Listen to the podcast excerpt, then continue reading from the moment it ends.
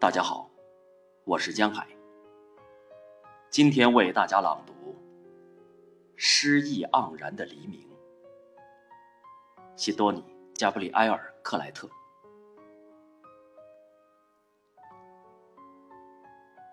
除了一小块地方，除了那棵银杏，整个花园十分炎热。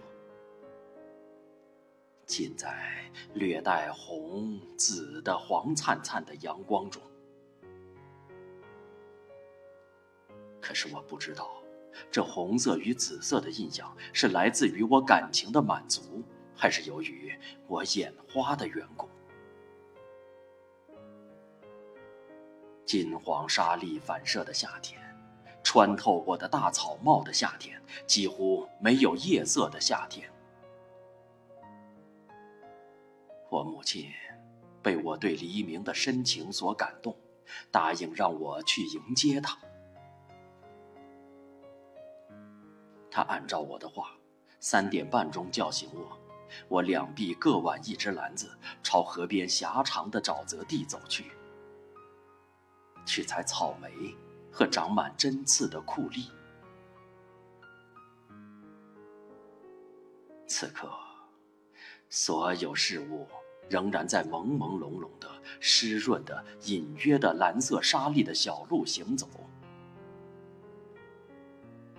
附载着自重的烟霞，首先浸润我的双腿，然后我的嘴唇、我的耳朵和全身最敏感的鼻孔。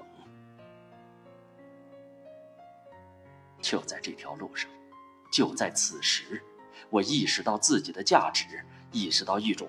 无法言说的幸福，意识到我和清晨的风、第一只鸟儿以及椭圆形的初升的太阳之间的默契。我母亲叫我一声“金宝贝”，然后放我走了。她望着她的作品。他把我当做他的杰作，跑开，并且消失在山坡。我当年也许是英俊的，我母亲的评价和我当时的照片时常不一样。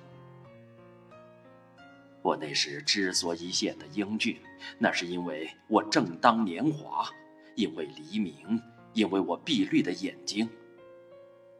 我在晨风中。漂浮的金发，和我作为被唤醒的孩子，同其他尚在沉睡的孩子相比较的优越感。